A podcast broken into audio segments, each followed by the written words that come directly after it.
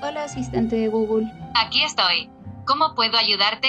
¿Qué es el tiempo geológico? Según Wikipedia, el tiempo geológico del planeta se divide y distribuye en intervalos de tiempo caracterizados por acontecimientos importantes de la historia de la Tierra y de la vida. ¿Y qué es Wikipedia? Según Wikipedia, Wikipedia es una enciclopedia libre, políglota y editada de manera colaborativa.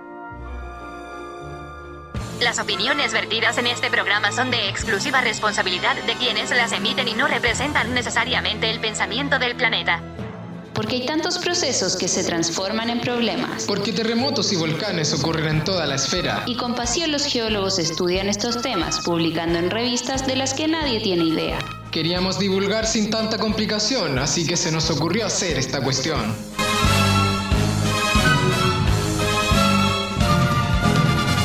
Había una vez una montaña. Donde antes hubo una laguna y una falla. Y fósiles regados por toda la playa. ¿Todo en el mismo lugar? Sí, sí, sí, todo eso y mucho más. Pongan los oídos pegados a su auricular, porque aquí comienza Esquirlas de Tierra, un programa para toda la familia.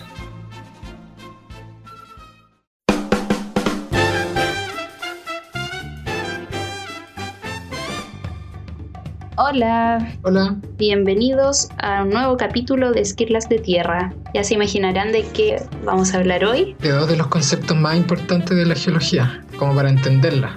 Dos de los más importantes y más abstractos. Los fundamentos, sí. Mi nombre es Nadia Xauras. Y yo soy. ¿Cómo era yo? Está difícil. Sebastóteles. Sebastóteles. Ya que vamos a hacer un viaje en el tiempo, un recorrido histórico de cómo se fueron formando estos dos conceptos de tiempo geológico y la teoría de placas tectónicas. Y todo parte, como casi siempre, en Grecia. Viajemos a Grecia, al siglo V antes de Cristo.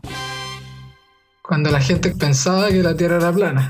Algo que todavía no se ha dejado de creer, pero ahí era un poco más popular. Exacto. La gente creía que la Tierra era plana y era el centro del universo. Ahí estaba Anaxágoras, quien además postulaba que la Tierra no giraba. Romántico. ya, pues deja de mentir. Es decir, somos el centro del universo. Y ahí apareció Aristóteles al rescate, bueno. Solo un siglo después. Él llegó- dijo, claro, él dijo, todavía creía que la Tierra era el centro del universo y ahora giraba. Y además no era plana, sino que esférica. Y todo tenía que ver con la presencia de las estrellas en un hemisferio y otro, eran distintas. Entonces no podías tener una Tierra plana. Un siglo más tarde.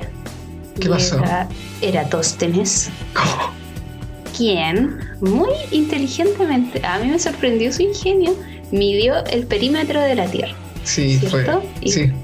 Lo hizo con dos ciudades y el Sol. Construyó dos ciudades, hizo un sol. Para poder medir la- el perímetro. Qué inteligente. Sí, pero de ahí te, te pegáis un medio salto, así como mil, Me mil, mil quinientos años hasta que la gente ya se empezó a preguntar si la Tierra de verdad era el centro del universo o no. Hay varias evidencias, ya te estaban diciendo de que no era así. La Tierra era un planeta más que giraba alrededor del Sol. Y ahí tenemos a Nicolás Copérnico.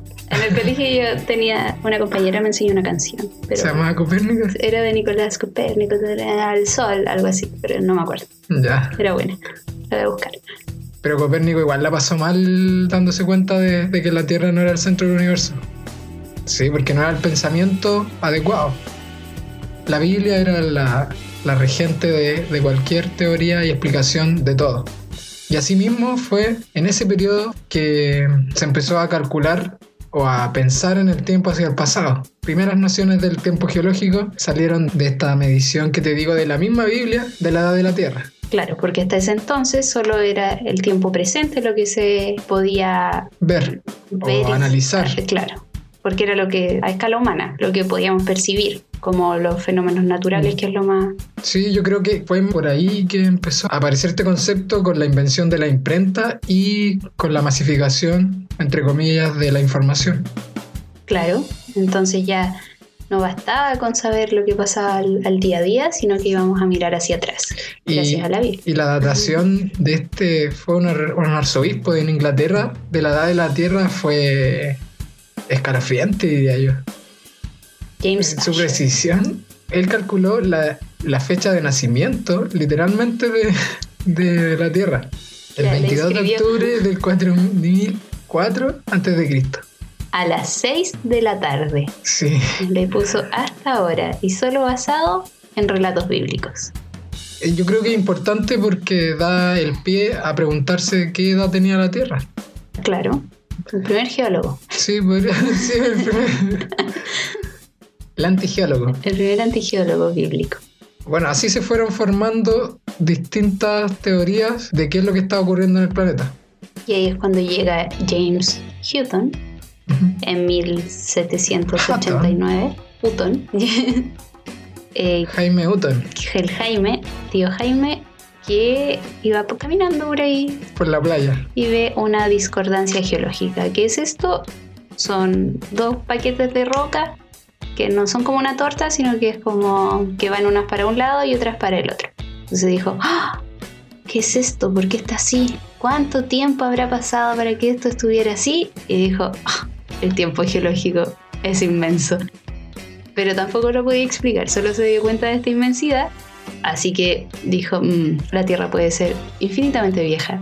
Oh, Sí. ya, pero él veía procesos, ¿cierto? Ujú. Veía procesos actuales y dijo, ok, todo lo que yo veo ahora también funcionó de la misma forma en el en el pasado. pasado. Y Sí. así es cuando insertó la idea del Uniformitarianismo. vegetarianismo o uniformismo para los que no podemos pronunciar. Sí. Ese es un principio importante o supuesto importante porque es la única forma que podemos analizar el pasado. No podemos viajar en el tiempo y darnos cuenta si efectivamente ocurrieron o no los eventos que están ocurriendo hoy día. Podemos solamente suponer de que así fue.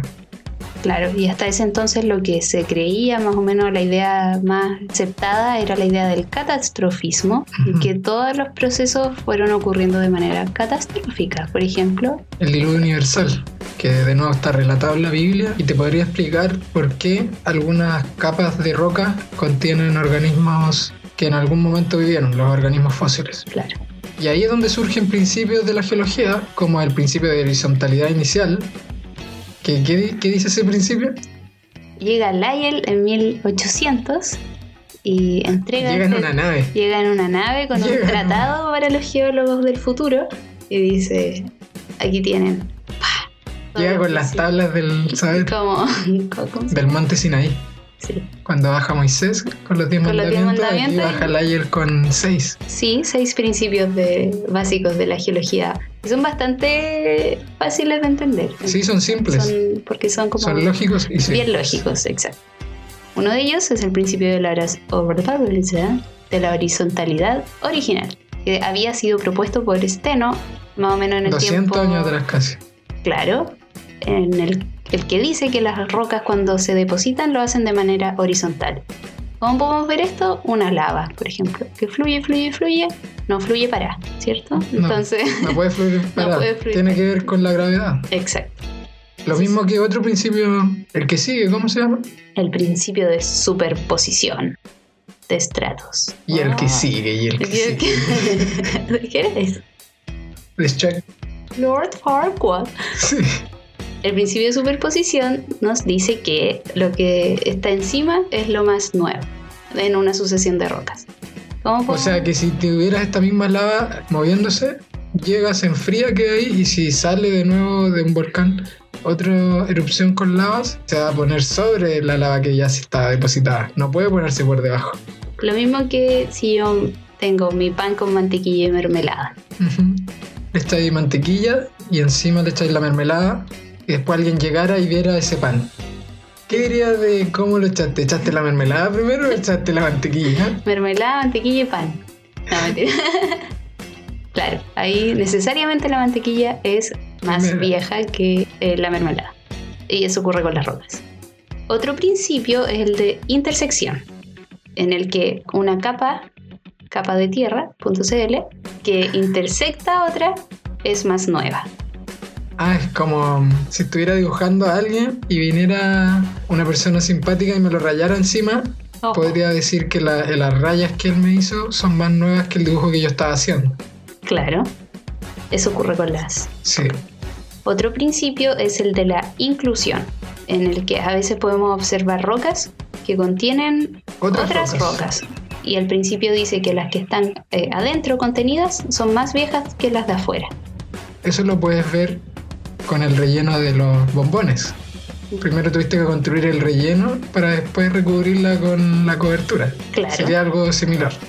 Sí. Otro principio también es el principio de la sucesión faunística, que este es muy bueno, ¿Qué nos dice?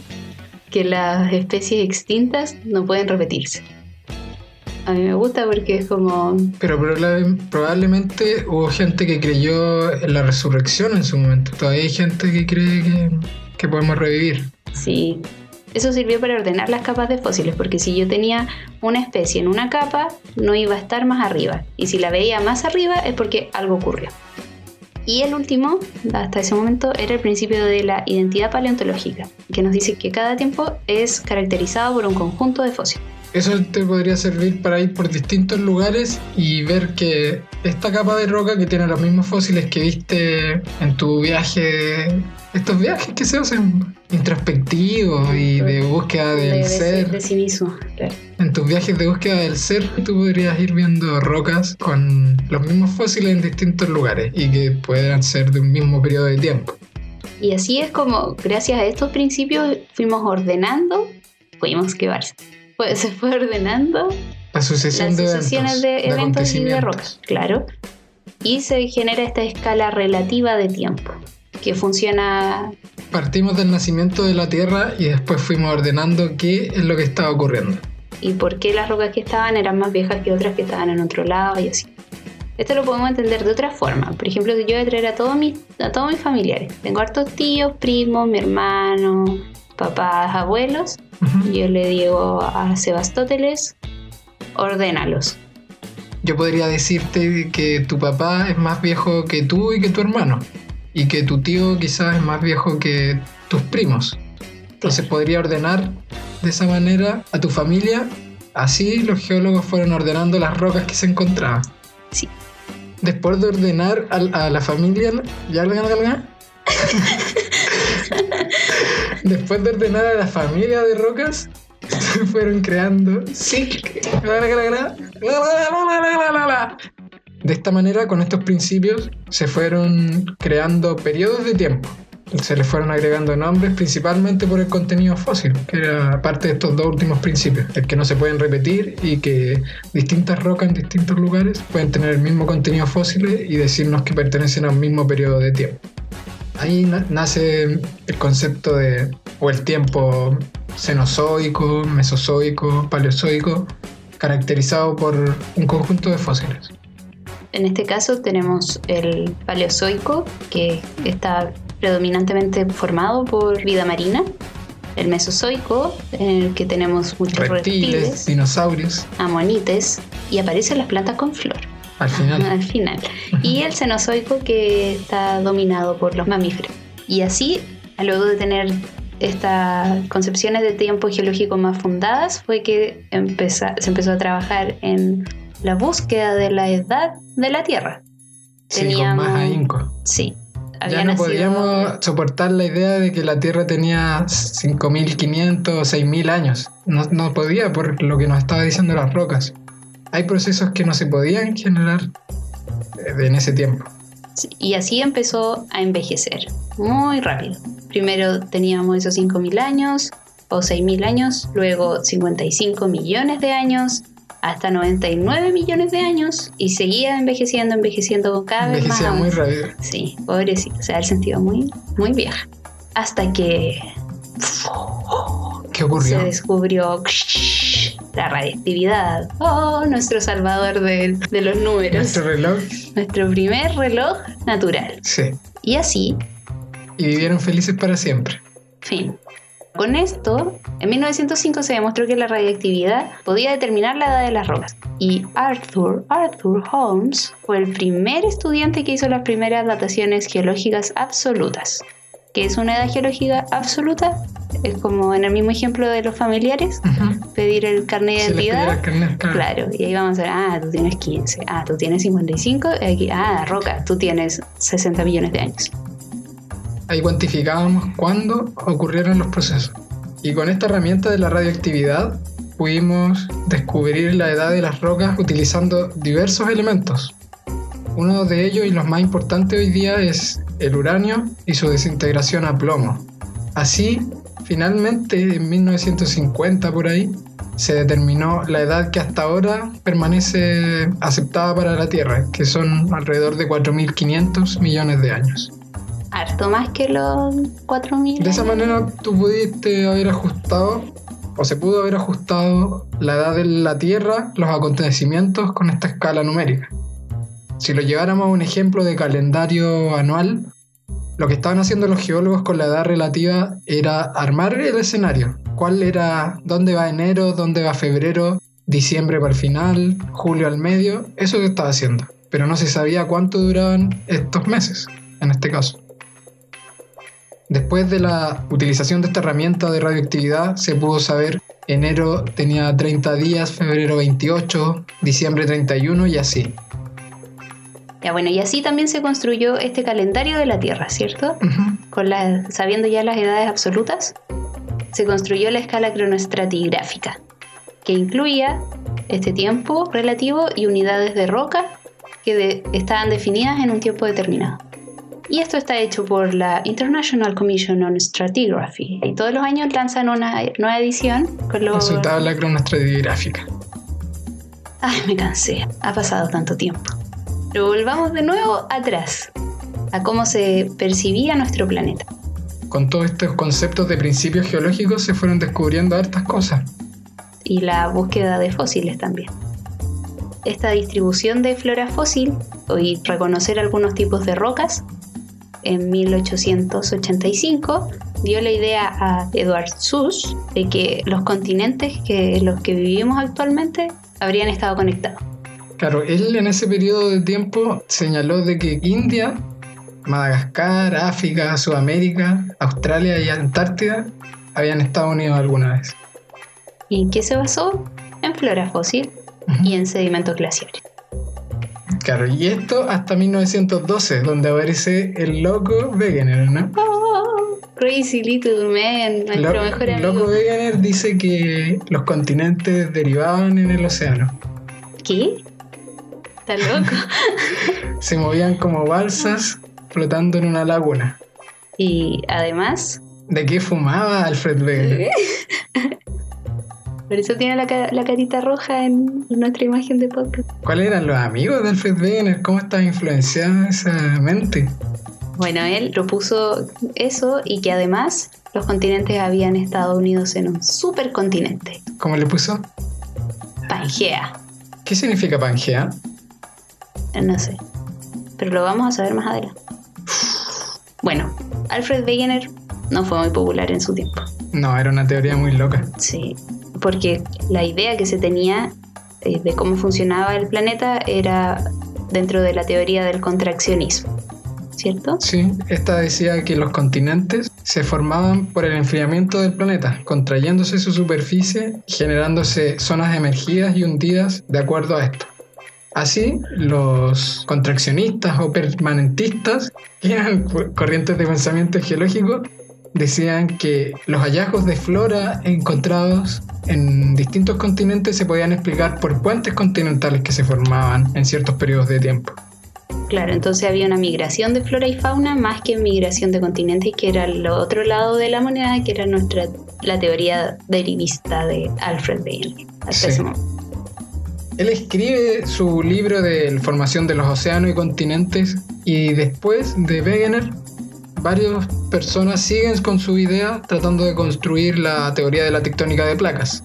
En 1930, por ejemplo, algunos científicos dibujan lo que sería en años después la zona de subducción. Claro, ahí tenemos a Badatia Benioff, quienes estudiaron en paralelo los sismos que iban descendiendo en los bordes continentales.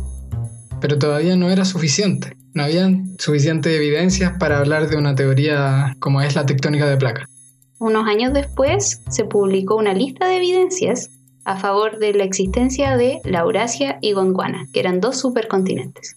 Y ahí tenían datos eh, de glaciaciones, datos de rocas, mediciones estructurales y datos paleontológicos. Loco Wegener había sembrado la incertidumbre en algunos geólogos. Sí. Y ellos fueron cada vez buscando más evidencias para poder instaurar esto de la tectónica de placas, pero todavía no No era no suficiente. era suficiente hasta que después de la Segunda Guerra Mundial, Gracias a los avances tecnológicos de este periodo de historia, como son el sonar o el paleomagnetismo, se pudo mapear el fondo oceánico. Se pudo saber dónde habían cordilleras, volcanes, fosas oceánicas. Y esto sumado al paleomagnetismo que reveló que habían franjas de anomalías magnéticas negativas y positivas alineadas a las cordilleras mesooceánicas, nos estaba diciendo que algo estaba ocurriendo ahí en el océano. lo que ellos vieron fue una especie de código de barras en el piso oceánico. Lo que se pensó entonces, y como se sabía que las inversiones de polaridad magnética en la Tierra ocurrían a ciertos intervalos, podía ser que el piso oceánico se estuviera moviendo y al momento de cristalizar las rocas en estas cordilleras que se encontraban, registraban la polaridad magnética de ese momento. Y así, al subir material desde el interior de la Tierra, esto desplazaba el piso del océano y movía las franjas de magnetismo. Y Alejándose se iban la- construyendo una tras otra. Bueno, y con esto, finalmente, en la década del 70, por fin la comunidad científica aprobó o aceptó esta teoría de la tectónica de placas. Y recién ahí eh, se reemplaza esta, esta idea de la contracción y de la ta- dilatación de la superficie por enfriamiento. Y Alfred Wegener sonrió. Me descansó un paso. ¿eh? Sí, imagínate cuántos años hay. Pasó de loco a rockstar. Sí, ahora tiene su grupo de rock. Entonces tenemos la teoría aceptada y tenemos placas tectónicas, ¿cierto? No eran los continentes que se movían, sino eran unas entidades mucho mayores. Bueno, y entonces, ¿de qué son estas placas tectónicas? ¿Cierto? ¿Cómo las podemos imaginar? Porque en realidad tampoco es que estén así tan delimitadas. O sea, sabemos sus límites o se interpretan sus límites, pero no es que uno pueda llegar y arrancar un- una placa entera. y- Claro, ¿Y esas cosas es difícil de, de verlas a ojo desnudo, como se dice. Claro, son más evidencia- evidencias geofísicas las que nos van eh, indicando dónde pueden, dónde están los límites de placa. Sí, hay pocos límites que nosotros podemos ver en la superficie. Claro. Y ahí podríamos decir que hay tres límites de placa. Los convergentes, que es donde la profundidad de los sismos nos estaba dibujando la superficie de la placa que se estaba hundiendo, Claro. por ejemplo. algún Convergente. tipo de, de convergencia. Es el caso de lo que ocurre en toda la orilla del Océano Pacífico. Prácticamente todo lo que está ahí es característica de un límite de placa convergente. Y ¡oh! Sismos y volcanes. Es el Evidente- resultado. Claro, es el resultado de un límite de placa convergente. Sí. También están los divergentes, que es donde se están separando estas placas, que es lo que ocurre en el Rift de África y en Islandia. Ahí podrías ver un límite de placa en superficie, Sí, moviéndose. Tendrías que ser paciente, sí. claro. ¿Y el límite final? ¿Cuál es? El tercer límite es el transformante. Ujú. Donde el desplazamiento entre placas es paralelo a su límite. Exacto. Aquí no se separan ni se juntan, sino que es un desplazamiento de roce. de roce, claro, y una de, esta- de estos límites es la famosa Falla San Andrés. falla San Andrés, que Sí. tiene hasta una película. Bueno, ¿y cómo se dibujan todas estas placas en la superficie del planeta? Es como una pelota de fútbol, por ejemplo. Algo así. Pero unas van hundiéndose abajo, bajo otras, las otras se van separando y otras van desplazándose entre sí. Desplazándose entre sí lateralmente. Estos límites son los que al final te dan las características superficiales del- de su entorno. Si tú estás en un margen convergente, voy a tener volcanes y terremotos, como dijiste. Un límite divergente, lo más probable es que esté bajo el agua y que tenga estas cordilleras producto de que ahí asciende el material desde el interior de la Tierra y genera esta elevación. Bueno, y también puedes tener estas zonas de valles que ocurren en África. Claro. Esas son las características de esos límites. Ahora ya, nosotros dijimos que está el Rift de África, que es lo podemos ir a ver. ¿Cuánto tiempo tendríamos que esperar para ver un poquito esa separación de entre las placas? ¿Qué tan, la, qué tan veloz? Yo agarraría una cuadrilla de gente y lo pondría a lo largo de todo el límite de placa dos años. Pa- para que sea. para que esté bien medido, bueno. Sí, para que, sí. Sí, tiene que estar bien medido. Los pondría ahí Esto sí no- 24-7. Si no existieran los GPS. Sí. O sea, actualmente como se van midiendo estos movimientos a partir de GPS y luego para ver cómo estuvieron las placas hacia atrás son reconstituciones geofísicas. Claro, con lo mismo que hablábamos de las anomalías magnéticas, es una forma de, de ver cómo era el movimiento en el pasado. Estas fallas transformantes que te hablé también sirven para verlas hacia atrás. Hay que tener en consideración que la velocidad a la que se mueven estas placas es más o menos la velocidad que nos crecen las uñas. Así que hay que tener harta paciencia para verlo en, en la vida real, en, el- en vida humana. Harta determinación. Un retiro a... a Llevamos ver- 50 años recién. Hay que darle un poco más. ¿Y qué, cómo se llaman estas placas? Normalmente tienen los nombres de los mismos continentes que tienen encima. Por ejemplo, la placa que hay acá en Chile se llama placa sudamericana. La placa del norte de América se llama placa norteamericana. La placa euroasiática, la placa africana, australiana, la placa Antártica. Son las placas más grandes que ocupan la superficie del planeta. La Claro. placa Pacífico también, que es la mitad del Océano Pacífico, y así. Y acompañando a estas hay unas de menor tamaño que, y en total son más, Más de de 40, placas que están conformando El planeta. el planeta. Sí. Entonces no las miren a huevo. Ya bueno, ¿y a qué se debe el movimiento de la superficie? Buena pregunta. Después de que ya se popularizó el concepto de la tectónica de placas, teníamos que responder preguntas como ¿cuándo se originó o, o por qué se está moviendo la superficie? Y ahí surgen dos mecanismos que podrían explicar. Uno es la convección del manto, que es la capa bajo la corteza y que ésta se estaría moviendo en grandes corrientes circulares que ascienden material caliente y al llegar arriba se enfría y se expande hacia los lados. Eso estaría impulsando la superficie como una especie de cinta transportadora. Pero otras personas dicen que en las zonas donde las placas se hunden, este tiro hacia abajo por la gravedad estaría también gatillando el movimiento. Sería como cuando tú pones una, una cadena, no sé, en el borde de una mesa y empieza se a cae, caer Se cae, se cae y em- cae más rápido y, y cae todo. Entonces esas cosas estarían moviendo la superficie del planeta. y a su vez mueven los continentes. Sí, Como poner algún objeto en una alfombra y uno tira la alfombra, se va a mover lo que hay arriba de la alfombra. después de que Wegener nombrara a Pangea, hasta ahora se han encontrado al menos seis, seis supercontinentes y se cree que estos se forman al menos cada 500 millones de años. Ahí podría encontrar diversos nombres para atrás. Todos Empezamos podríamos por tener. Pangea. Ay, ay, son súper raros. Sí, ¿cuál más tenés? Nuna, Nuna. Nuna, Panotia. Rodinia. Rodinia, no sé. A mí me gusta Ur. Ur. Ur. ¿Y desde Pangea hasta ahora cómo llegamos? Sí, desde Pangea fue que se empezaron a formar los continentes actuales.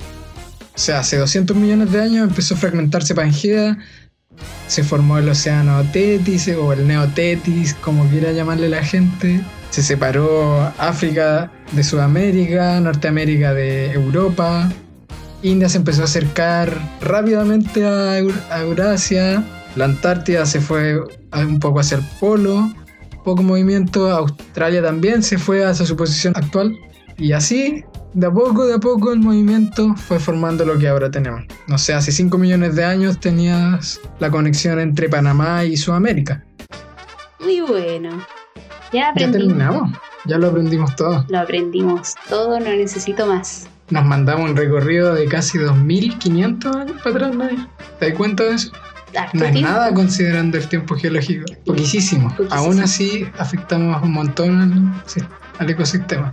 En estos pocos tiempos de vida humana. No hay que tomarlo como excusa que sea que estemos acá por tan poco tiempo, pero sí lo que aprendimos hoy es que el tiempo geológico es inmenso y que la tectónica de placas junto a este concepto son los dos aportes más fundamentales para entender cómo funciona nuestro planeta. Y cada vez son menos abstractos o más aceptados. Menos por los terraplanistas. Nos vemos en otro capítulo. Sí, muchas gracias por escucharnos. y no se olviden que cuando una capa de tierra.cl intersecta a otra, tienen que visitar nuestra página. Adiós. Esta ha sido una más de Esquirlas de Tierra. Se despiden sus servidores Sebastián y Nadia. Para más contenido visita detierra.cl.